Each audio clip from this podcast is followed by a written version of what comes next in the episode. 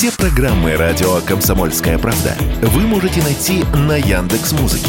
Ищите раздел вашей любимой передачи и подписывайтесь, чтобы не пропустить новый выпуск. Радио КП на Яндекс Музыке. Это удобно, просто и всегда интересно.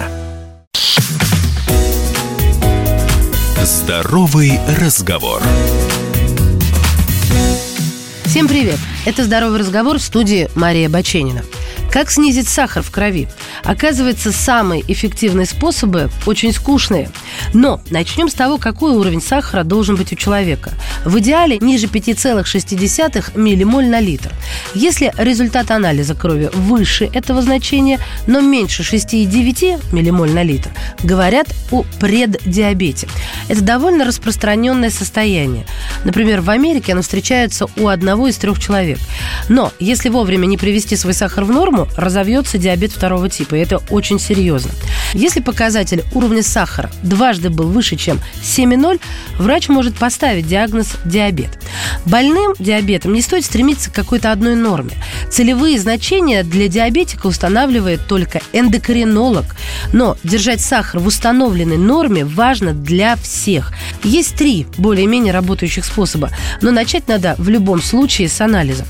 Даже если вы чувствуете признаки повышения сахара, например, внезапная усталость, агрессивность, потеря концентрации внимания, сильный голод или жажда, воспользуйтесь глюкометром. Просто дело в том, что резкое снижение сахара может проявляться такими же симптомами.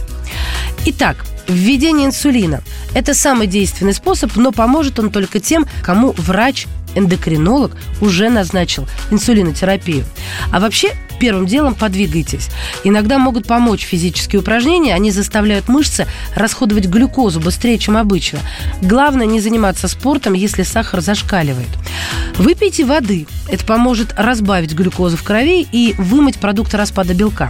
А вообще, чтобы держать сахар в норме, нужно первое – снизить количество углеводов или контролировать их содержание.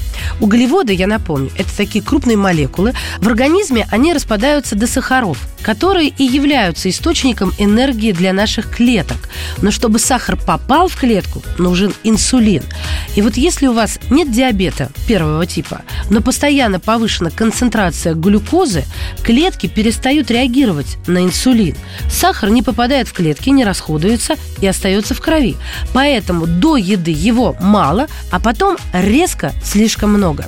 И вот чтобы не было таких скачков, нужно ограничивать общее количество углеводов и распределять их потребление в течение дня. Какого-то идеального для всех количества углеводов нет. Что еще важно и самое скучное – ешьте больше здоровой растительной пищи. Она обеспечивает витаминами, минералами, энергией и клетчаткой. И вот клетчатка особенно полезна, потому что именно она замедляет усвоение сахара и снижает уровень этого сахара в крови. Она уменьшает всасывание пищевых жиров и холестерина. Она влияет на множество факторов, которые вредны для сердца. Она нормализует клеточное и артериальное давление. И, кстати, помогает есть меньше, потому что насыщает наш желудок. И еще избегайте, конечно, плохих углеводов, в которых много глюкозы, но мало клетчатки и полезных веществ. Это, например, белый хлеб, выпечка, макароны из белой муки, фруктовые соки и обработанные пищевые продукты с сахаром или кукурузным сиропом. И отдавайте предпочтение полезным жирам. Оливковое масло, орехи, жирная рыба, а вот жирные молочные продукты и мясо уменьшите. Ну и забудьте про жесткие диеты. Они чреваты психозами и срывами. А вообще, конечно, снижайте вес, если у вас ожирение. Берегите себя. Здоровый разговор.